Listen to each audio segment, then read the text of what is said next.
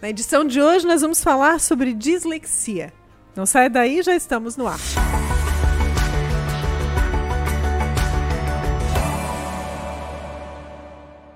Na edição do Viva Saúde de hoje, nós vamos entender melhor como é a dislexia. E para falarmos sobre esse assunto, nós vamos receber uma profissional que está habituada a lidar com, essa, com esse problema todos os dias. Mas antes, eu quero agradecer os patrocinadores do Viva Saúde, que são Unicred, Ortonil e Maria Rocha. Para conversarmos então sobre esse assunto, a gente recebe hoje no Viva Saúde a Elaine Cristina da Silveira, fonoaudióloga clínica e hospitalar, né, Elaine? Muito bem-vinda aqui ao Viva Saúde. Então, eu que agradeço. Boa noite. A gente vai falar então sobre dislexia, entender melhor esse problema, né?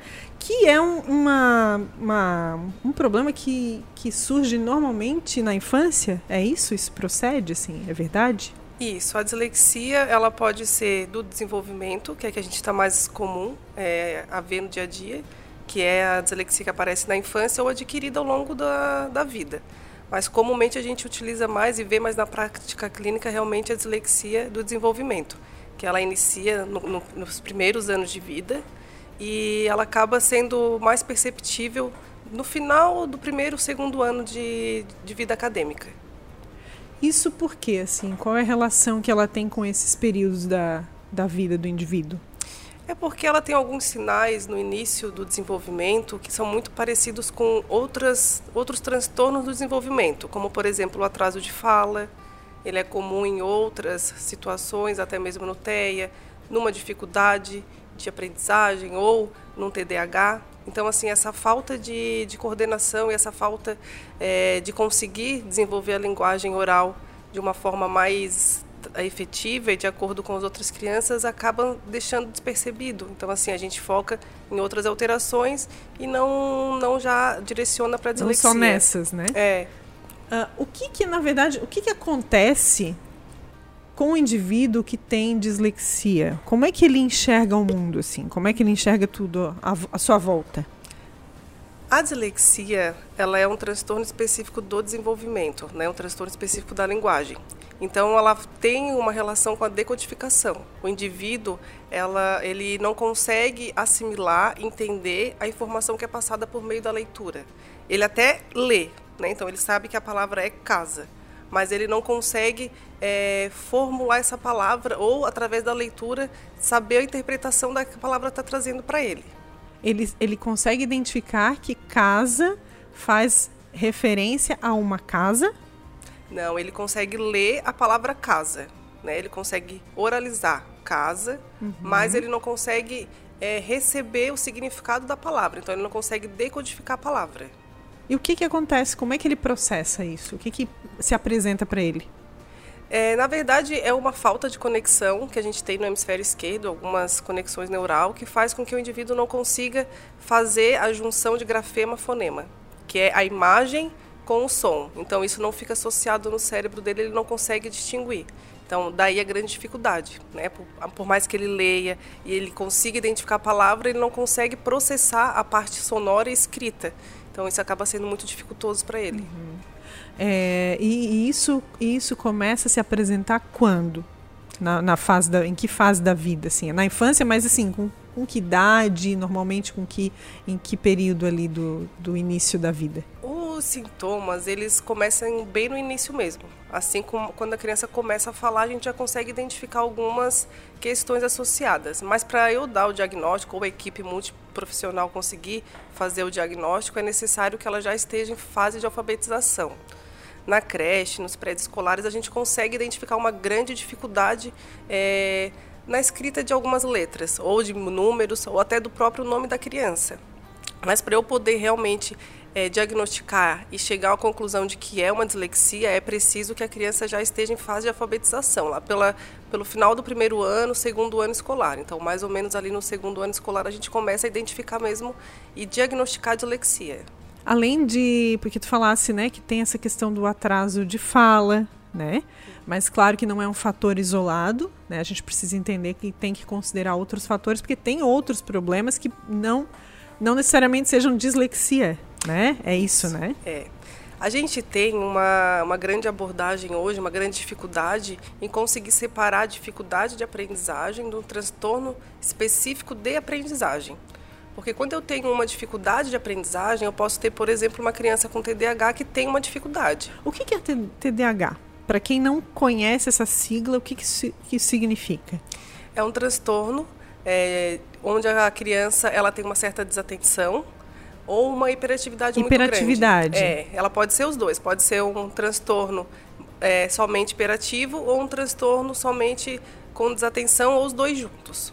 Uhum. Então, ele vai fazer com que a criança não tenha atenção não consiga ou ficar parado para poder ter atenção, ou simplesmente ser uma criança que tem uma, uma questão de desatenção grande, mesmo que ela não seja tão imperativa, ela costuma prestar atenção em outras coisas no ambiente. Então, isso pode, de, de alguma forma, confundir o diagnóstico de dislexia com de hiperatividade.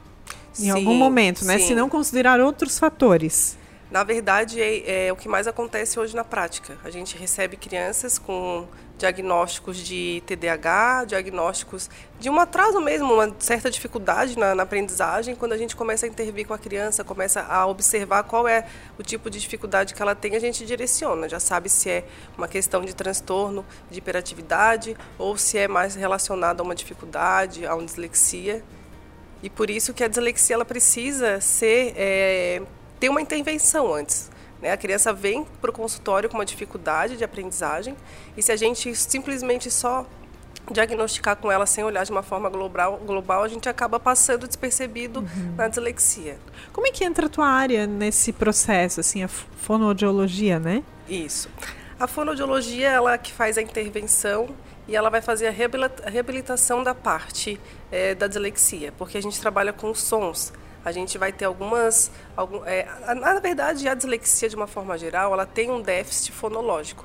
Né? Então, assim, esse déficit fonológico ele é trabalhado pela fonoaudiologia. A gente vai fazer com que a criança consiga manipular os sons da fala e os sons da escrita para que ela consiga ter uma aprendizagem melhor. Então, a gente faz, além da avaliação, dentro da fonoaudiologia, a gente também faz a questão da reabilitação. Além de. Uh verificar que se trata de um quadro de dislexia, né? reforçar que é um quadro realmente de dislexia, é, vocês conseguem fazer esse processo de, uh, de, de, auxiliar essa criança né? a ter uma vida normal. É isso? Isso. Porque a criança ela pode frequentar a escola regular, ela pode se aprender a se comunicar da maneira de uma maneira mais fluida, isso é possível. Sim. A dislexia ela não faz com que a criança tenha um déficit cognitivo ou uma deficiência intelectual. Isso é um dos critérios de exclusão para a gente saber se é uma dislexia ou outro transtorno do desenvolvimento. Então, para mim ter uma criança, ou para eu diagnosticar uma criança com dislexia, ela não pode ter rebaixamento visual, deficiência auditiva, ela não pode ter um autismo, não pode ter nenhuma outra complicação que venha a, a trazer um tipo de déficit para ele, né? Porque quando a gente pensa num transtorno específico de aprendizagem, que é dislexia, ela tem que estar tá somente naquela área alterada. Então, se eu tenho uma criança com duas suspeitas, por exemplo, um TEA e uma dislexia, e uma suspeita de dislexia, uma deficiência intelectual, eu tenho que primeiro excluir a deficiência intelectual para depois pensar numa dislexia. O que, que é uma deficiência intelectual? Para a tem... gente entender a diferença. Sim, tá? a, a deficiência intelectual está relacionada ao QI, ao, à inteligência da criança, da criança. Então ela vai ter um rebaixamento na inteligência dela. Isso isso está ligado a estímulo, está ligado à questão genética, está ligado à gestação? A dislexia ela é, ela é neurobiológica, então assim ela tem sim componentes é, genéticos. Então se eu tenho alguém da família que já tem a dislexia é um indicativo, um sinal para eu ficar sempre atento. Mas é um componente neurobiológico, então assim tem uma desorganização no cérebro né, uma, uma, uma ausência de conexão neural que faz com que a criança tenha esse, essa falta de processamento, essa falta de decodificação do som. Mas ela pode aprender, e como é que é esse processo assim, de aprendizagem, de, de codificar esse som da maneira correta? A gente tem algumas é, estratégias na fonoaudiologia que ajuda bastante. Então, assim, primeiro eu vou pensar em fazer a criança entender os sons, né, os sons das, dos fonemas. É, geralmente a gente orienta as escolas a tentar fazer provas diferentes, prova oralizada, porque como a criança ela é muito inteligente, ela vai ter dificuldade para passar isso para o papel. Mas se a professora perguntar de forma oral, ela consegue. Ela vai conseguir se expressar, vai conseguir mostrar o que ela sabe de, de aprendizagem. Então, orientações como é, deixar ela usar também a tabuada, né, a, a escrita da tabuada como a colinha mesmo, a gente conseguir dar um tempo maior para a criança. Então, tudo isso faz com que, com que ela acabe aprendendo mais. Isso pensando em orientações para a escola. Dentro da minha terapia, eu vou trabalhar consciência fonológica, né, que é essa questão de ouvir o som e entender o que ele é. São sons parecidos, como por exemplo é, o P e o B, são sons muito semelhantes, ele acaba passando despercebido quando a criança ouve. Então eu vou conseguir para ela dar essa diferença. Vou conseguir ensinar ela algumas estratégias para que ela consiga perceber esse, esse som diferente. Sim. E uh, tem, é muito comum, eu estava até pesquisando sobre esse assunto, né? A gente ouve falar de dislexia, e eu imagino que isso aconteça também com o público em casa. Ouve falar, né? Inclusive, a gente tem um, um, um ilustre, né? É, que foi disléxico. Que, antes da gente começar a gravar aqui, eu te fiz essa pergunta, né? O Tom Cruise, né? Que está aí é, no, nos cinemas com, com o novo Top Gun. Ele foi disléxico. Ele tinha esse problema. Isso é fato, né? Sim, sim. Ele, ele tem essa, essa, esse transtorno específico do aprendizagem, sim. Eu imagino que muita gente ouça falar sobre essa palavra, ou já tenha ouvido falar, e, e, e acaba tendo curiosidade. Eu estava pesquisando e é, tomei conhecimento aqui de que muita gente tem o problema e não sabe. Como é que essas pessoas lidam assim? É, tu, tu conhece casos assim, pessoas que é, tinham esse problema de dislexia e, acabar, e não sabiam disso e acabaram tendo que se adaptar, né, levar a vida e conciliar com essa situação. Tu conhece casos assim? Isso é, isso é fato? Isso é muito comum? É muito comum e na grande maioria das vezes eles acabam tendo evasão escolar. Então assim a pessoa sente a dificuldade. É, a, o diagnóstico de dislexia ele é um pouco recente. Então assim Hoje a gente tem estratégias para trabalhar com ele, mas se for pensar alguns anos atrás, ele era dito como uma pessoa é, atrapalhada, uma pessoa que não sabe aprender, uma pessoa que tem algum tipo de deficiência, assim, não era olhado somente para a aprendizagem. E isso fazia com que eles saíssem da escola. Tinha um grande número de vazão escolar. Hoje não, hoje a gente consegue tratar essa criança e mostrar que não tem nada a ver com inteligência, que a inteligência, a criatividade, toda essa parte da criança está muito bem preservada. Né? Então, é, conheço alguns casos sim que acabaram saindo da escola, da mesma forma que conheço hoje também profissionais muito inteligentes é, que usaram de estratégia oral, que aprenderam não da, da leitura, mas sim oral e conseguiram fazer pós-graduação, conseguiram ter uma vida normal. Eu acho que a, a grande diferença para ter um sucesso ou não numa pessoa disléxica é justamente as oportunidades que ela tem, né? É poder intervir de uma maneira adequada. Eu imagino que também uh, começa pela, pela, pelo convívio familiar, né? O estímulo, o interesse que os pais têm, muitas vezes, né? A mãe, o pai, enfim, ou, ou os responsáveis, vamos dizer assim, né? Tem de estimular essa criança, de, de conduzi-la para esse caminho também de uh, de saber lidar com isso, né? Agora eu tenho uma pergunta que, uh, que eu percebi aqui que tu comentasse, né? Ele tem esse problema, né? Uh, isso é, um, isso é uma, um, um desafio a ser vencido durante toda a vida? Sempre vai, de alguma maneira, ter que romper com isso? Ou é, fazendo isso na fase de, é, inicial ali, enquanto criança, é, ele vai aquele indivíduo vai conseguir se ver livre dessa situação? Isso, o que que, o que que é verdade aqui? Ou as duas coisas? Então, a dislexia ela é um pouco peculiar, porque ao mesmo tempo em que ela não tem cura, ela não é uma doença. Né? Então, a gente tem a dislexia hoje como uma condição de vida daquela pessoa. É um distúrbio. É um distúrbio, é um transtorno. Uhum. Então, assim, ela vai sim conseguir viver desde que ela tenha as estratégias, o apoio necessário e não vai interferir na vida. Talvez a, a, questão da leitura sempre vai ser um pouco mais defasada, mas isso não vai interferir diretamente na vida. Então, uhum. a gente, é, essa questão ela tem que ser bem balanceada. Uma criança, quando ela é muito bem, é, quando ela começa a fazer uma terapia e os pais recebem esse apoio, tem de tudo para ela passar por isso tranquilo. Essa abordagem é multidisciplinar? Ou o fono, fonoaudiólogo é, é o principal profissional envolvido nesse processo? Não, é multidisciplinar. É psicopedagoga, é muito importante nesse momento, né? Porque enquanto eu vou estar trabalhando coisas de, de fonologia, de memória de, é, fonológica, consciência fonológica, ela vai estar me dando apoio na parte pedagógica. A gente tem, tem a psicóloga também junto, porque essas crianças ela, elas tendem a ser um pouco mais tímidas, envergonhadas, elas sofrem com tabu, né? Porque muitas vezes o amiguinho do lado dela consegue uma nota melhor e por mais que ela estude, que ela se esforce, ela não consiga. Então a gente precisa da psicologia da parte médica também, né? Muitas crianças precisam talvez de, uma, de um auxílio farmáculo para conseguir ter uma atenção melhor. Então é multiprofissional, não só o diagnóstico, mas como toda a reabilitação dela. Uhum. A fono nesse momento ela tem um papel de destaque, porque se a gente pensar que é uma alteração de decodificação grafema-fonema, de sons e escrita, a gente vai ter que reabilitar toda a parte de informação auditiva que ela recebe. Então, por isso que a gente se torna tão importante, pela questão da fonologia mesmo, da, dos sons. É possível prevenir dislexia?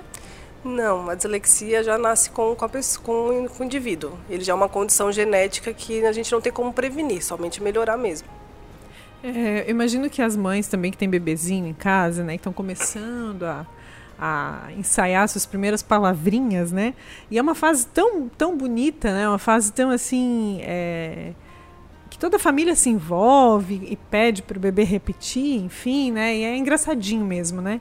É, nessa fase, nessa fase que ainda não foi introduzida a leitura, a alfabetização, é possível identificar alguns traços ou, inclusive, relaxar um pouquinho mais, porque a, pode surgir aquela preocupação, né? Ah, e agora, né? Será que é, o meu filho, a minha filha pode apresentar esse problema. Então, assim, a, essa fase inicial é assim mesmo, né? Falar errado, é, isso é super normal, né? É, a gente, a gente tem, durante o período de desenvolvimento da linguagem oral, que é a fala, algumas trocas, algumas alguns tipos de desvio que é aceitável. Né? Inclusive, inclusive se acha bonitinho isso, é. né? Quando troca o C pelo D, enfim, né? Ou, enfim, troca letras, né? Isso é até engraçadinho, assim, né? Sim. Tem um, durante uns períodos do desenvolvimento, ele é aceitável e importante, porque é através desses erros que a criança vai aprendendo depois o fonema, o, o tipo de som para usar. Então, se a gente for pensar no que ficar atento na questão da fala, por exemplo, ela fica muito fechada, porque o atraso de fala e a troca e omissões de, de sons na hora que a gente está falando, isso acaba trazendo uma, um leque muito grande de opções. É claro que dentro da dislexia isso vai ser um sinal, mas ele não deve ser o único sinal. Talvez uma criança que ela recebe, por exemplo, no pré, uma criança que está com 5, 6 anos, né, que você percebe que ela tem muita dificuldade com o próprio nome. É, muitas vezes ela em escrever o nome ou falar o nome? Reconhecer a letra. O falar hum. não vai ser tão dificultoso, porque para ela o falar tá ela mais repete. É, Agora, o escrever, o reconhecer o, até a letra da própria, o nome dela, vai ser mais difícil. É, questão motora fina, por exemplo, aquelas bolinhas que criança faz para poder colar é, em imagem, uhum. desenho de colagem, atividade de colagem, isso se torna difícil porque ela também não tem a questão da motricidade fina muito aguçada.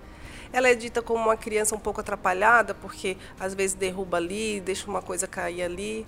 Então, isso também se confunde com a questão do TDAH. Por isso que na primeira infância é muito difícil a gente conseguir dar um diagnóstico de dislexia certo, né, um diagnóstico correto. Mas sim, o atraso na fala, as trocas, é, como por exemplo, uma criança que quer falar pipoca, falar popica, ficar trocando os sons, isso também chama atenção. Né, são coisas que realmente chamam bastante atenção. Então, a fala por si só não é um indicativo mas tem que ficar atento no que, que ela está é um, fazendo. Pode ser um sinal. Pode, o que, pode que é atraso de, de fala? Atraso de fala é quando uma criança, por exemplo, ela tem ausência da fala, né? Uma criança de dois anos, onde a gente já espera que tenha alguns sons, ela tem uma ausência de fala, ela se comunica por outras formas. Com que idade que a criança tem que começar a falar? A criança começa a falar é, palavrinhas, é, fonemas duplos, como por exemplo mamá, papá, isso ali por volta de 8 até 12 meses. Com um Sim. ano de idade já é esperado que ela consiga falar pelo menos alguns nomes, como é papai, mamãe, uhum. né, mais declaradamente. A partir do ano e meio, daí sim, a gente já espera que comece a desenvolver bastante a parte da, da fala da criança. Mas isso pode ser estimulado também. Pode. Aí sim, nesse ponto a fala ela vai com o estímulo da, da mãe ou do familiar ou do, do ambiente onde ela convive. Quanto mais estímulo a criança recebe, mais cedo ela consegue desenvolver a fala.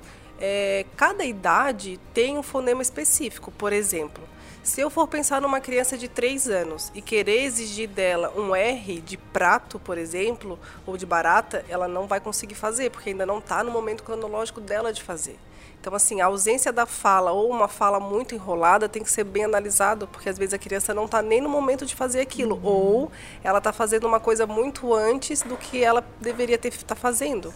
A gente, a gente viu, me ocorre agora, né, que a gente viu uma menina, que é a menina Alice, né, que fala muito bem, né, eu não sei se te recorda agora, que, que despontou aí nas redes sociais, inclusive é, repercutiu isso em comerciais de TV, eh, que falava muito bem e, e falava de, uma, de alguma forma acima da média, né, e isso acaba gerando nas mães, principalmente, nos pais também, nos familiares, né, aquela necessidade de estimular o bebê para que ele se, é, é, é, fique nesse nível de, é, enfim, de, de comunicação, né? Que uma bebê, muitas vezes de dois anos, que é talvez uh, uma exceção, né? É, não tem, né? Então, que, que os bebês não têm normalmente, né? É, isso é, é, Até que ponto isso é preocupante e até que ponto isso precisa ser esclarecido para o familiar, para o cuidador, é, que ele pode relaxar um pouquinho e fazer isso de uma maneira mais descontraída. Né? Não, sei se eu, não sei se eu fui clara na minha pergunta, mas é mais no sentido de que quem está ouvindo é, não, não fique com aquele peso da comparação, sabe? É, era nesse ponto mesmo que eu até ia falar contigo, para a questão de comparar uma criança com a outra. A gente tem um cronograma de algumas aquisições de fonema, mas a gente não deve usar aquilo como é, de forma fechada. Essa menina é aquela que fala palavras bem difíceis isso, na rede social, né? Isso, então ela está bem adiantada para a idade dela, com certeza. Eu não posso esperar que ela consiga falar palavras longas, porque exige uma decodificação, exige que ela tenha uma consciência dos sons muito grande, muito avançada para a idade dela. Acredito que seja realmente pelo estímulo e pela biologia dela também, uhum. pela, pela questão neural dela, porque naquela idade alguns sons que ela já que ela, que ela falou durante as gravações não era esperado mesmo. E uma mãe que vê aquilo se torna um pouco mais é, apreensiva, né? Ela fica esperando que o filho faça o mesmo.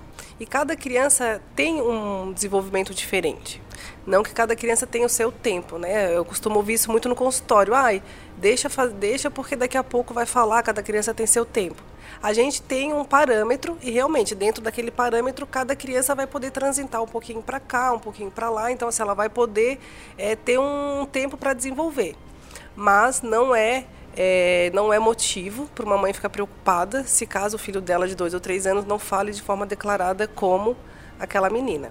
A gente tem amplamente divulgado na internet o desenvolvimento de aquisição de fonemas. Então lá é como se fosse uma pirâmide e naquela pirâmide está é, tá especificado o que é esperado para cada idade. Então, assim, uma criança de um ano e meio, dois anos, que fala em, que comece a adquirir sons de M, sons de P, que são sons bilabiais mais fáceis, a partir daí ela vai desenvolvendo outros sons. Então, se a gente quiser, ou a mãe quiser ficar um pouco mais tranquila em relação a isso, lá na internet tem esse cronograma, ela vai saber mais ou menos o que esperar para cada faixa de idade. Ajuda para não dar essa ansiedade, né? Porque realmente aquela menina é um caso específico. É, e essa, essa questão da comparação né, é, é muito delicada, né?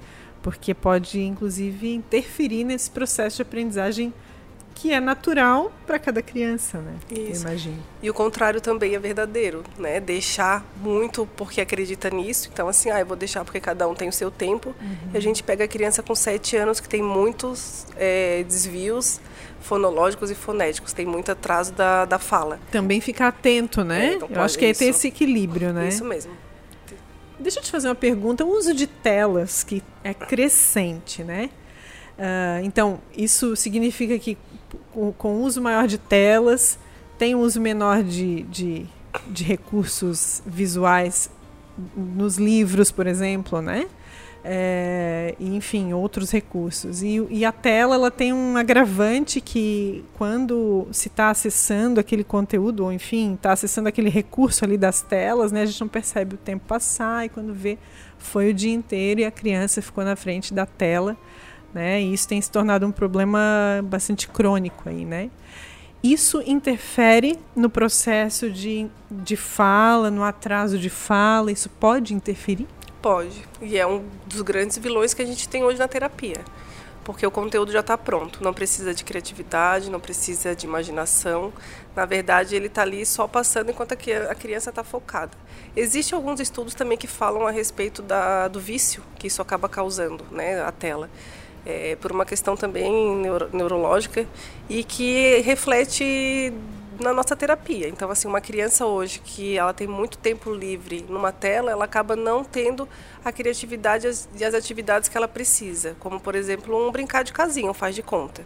Uma criança, para poder aprender a linguagem, a interação social e a própria fala, ela precisa usar desse, desse simbolismo, desse jogo de brincar, para poder desenvolver. Então, se eu pensar numa criança que fica mais nas telas, ela acaba sendo privada disso. Isso inclui a TV, né? Não necessariamente só o smartphone, o tablet, mas a TV também pode entrar nesse rol de vilões Isso, do exatamente. processo de aprendizagem. Exatamente, a TV também entra. Tudo em excesso, na verdade. O que, que é ideal deixar assim? De criança até dois anos de idade não é bom deixar nenhum momento. Né? A partir dos dois anos existem estudos que falam que é duas horas diárias, isso de acordo também com o tipo de conteúdo que ela vai assistir na internet. Né? Mas antes dos dois anos não é nem interessante que a criança seja apresentada, seja a TV, a tablet, a celulares. A partir disso, a gente pode ter um grande vilão ou a gente pode ter um grande auxiliador, porque a gente tem uma, le uma leva de aplicativos para aprendizagem muito bom. É, a gente tem até muito recurso para dislexia, então sendo usada de uma forma é, consciente, consciente né? com foco, com objetivo, Sim. ela é interessante. Mas não é o que acontece na prática clínica. Então, ela entra mais como um vilão, talvez para um momento em que a mãe ou qualquer pessoa, o pai, enfim, alguém da família precise Lance fazer uma outra desse coisa. recurso, né? A gente sabe que é cada vez mais comum, né? Uh, lançar mão desse recurso para que se possa, enfim, né? E, e, e, é muito também, acho que já faz parte da, da, rotina daquela, daquela casa, né? Então é muito fácil também que a criança queira acessar, né? Então tem que ter uma consciência muito grande né, nesse momento. Falando da dislexia, tu falasse aí do ponto positivo, que são os aplicativos que podem contribuir né, com esse processo, mas uh, falando do lado ruim desse, desse, desse é, recurso, né? É, ele pode, de que maneira ele pode comprometer ou atrapalhar esse processo de quem tem dislexia, da criança que tem dislexia e até mesmo do adulto, né? Sim. Não existe nenhuma relação assim diretamente com o fato da dislexia, né? Ele vai ser pelos mesmos fatores, pela Não vai atrapalhar de... nem contribuir. É, é o uso dele que vai acabar atrapalhando, mas uma contraindicação por ser disléxico não tem. A gente vai ter por, pela questão do geral, mas não especificamente na dislexia. É, na dislexia, ele até é usado algumas vezes é, para tentar favorecer ainda mais o processo de aprendizagem. Então, assim, eu já usei tablet e alguns aplicativos que a gente tem de consciência fonológica, porque a criança realmente não se interessava por outra coisa, e ali ela começou a perceber diferenças nos sons. Mas são softwares, são aplicativos específicos, não? Sim. Então, nesse, nesse sentido, ela pode vir a contribuir bastante. Falando um pouco da escola, da importância da escola nesse processo, do colégio, da escola, né? da instituição educacional. É importante que ela esteja também receptiva a, a quem tem. É, quem apresenta a dislexia, quem está nesse processo de, de, de saber lidar né, com esse transtorno, de que maneira ela pode fazer isso também? Eu acho que eu vou falar um pouquinho sobre a prática que eu tive, a prática clínica, porque assim das escolas que eu tive contato aqui da região, na grande maioria elas são bem receptivas. Né? Eu tive um paciente recentemente atendido aqui na Unimed que tem uma dislexia visual, que a gente tem três tipos de dislexia, então a visual, em que eu precisei é, falar com a coordenação da escola, precisei falar com a professora, e depois que a gente fez alguns ajustes, como por exemplo a questão de as provas dele ser oral, melhorou muito o desempenho. Então, a minha parceria com a escola é o que vai determinar o sucesso da terapia e com a família, com certeza. Mas esse vínculo escola-terapeuta esse tripé, né? É, é fundamental, uhum. fundamental. Tu falaste que tem três tipos. Quais seriam esses três tipos? A gente tem a dislexia visual, né, que ela está mais ligada realmente a uma falta de percepção, de conhecer os desenhos, o tipo de, de grafema que é usado. Então, por exemplo, é, se a gente for pensar numa criança que escreve o P e confunde com B, ela está é, tendo a visão diferente. Por exemplo, um 6 que troca por um 9, né? Tudo isso relacionado à imagem. Então, que também ela... durante uma fase da vida é, é, é, da fase da infância ali, né? Eles fazem espelhado, né? Então é isso. comum também, né? Mas, mas depois de um tempo passa a não ser mais. Daí a importância da intervenção, porque assim a gente chega com o diagnóstico de dislexia. Eu vou trabalhar com essa criança seis meses. Se eu fornecer para ela embasamento teórico, fornecer dicas e mesmo assim ela não conseguir superar essa dificuldade, eu já vou pensar numa coisa muito maior, que seria o transtorno. Então, é, a dificuldade ela pode acontecer também, mas o da dislexia é muito mais acentuado. Então, eu vou conseguir perceber quando é uma dificuldade e quando é um transtorno. Voltando para a parte da, dos tipos, a gente tem a dislexia é, auditiva, que a dislexia auditiva é o que eu mais costumo trabalhar, eu acho que é o que mais o fonoaudiólogo se, é, se identifica e consegue interferir e intervir. Né? Porque, por exemplo, numa palavra faca e fita, então, assim, eles começam com o mesmo som, mas a criança não consegue perceber essa diferença do som. Então, seria exclusivamente auditiva, porque ela consegue visualizar e consegue identificar a letra, mas ela não consegue perceber a diferença do som. Né? Então, na visual isso não acontece. E, por fim, a gente tem os dois, que é o misto, que é uma das mais difíceis, porque ela praticamente impossibilita a leitura. Então, das dos três tipos que a gente tem hoje, auditiva, visual e mista, a mista é o que mais vai interferir diretamente na vida do indivíduo, da criança. E é mais difícil de a gente conseguir é, fazer com que ela desenvolva uma habilidade de leitura que a gente, com um bom desempenho de leitura. Elaine, a gente está caminhando para o finalzinho da nossa conversa. Visto como passou rápido? Uhum.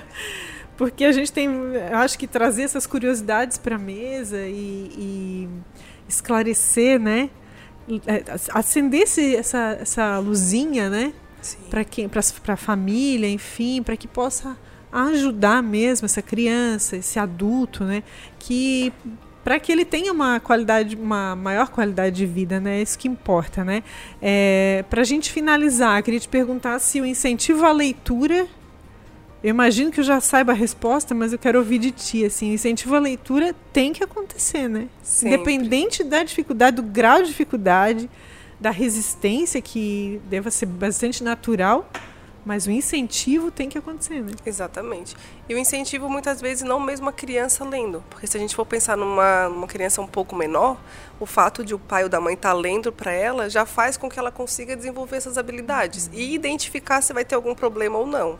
Então, assim, o incentivo à leitura, seja é da própria criança ou do familiar, ele, ele vem de forma muito fundamental para a aprendizagem.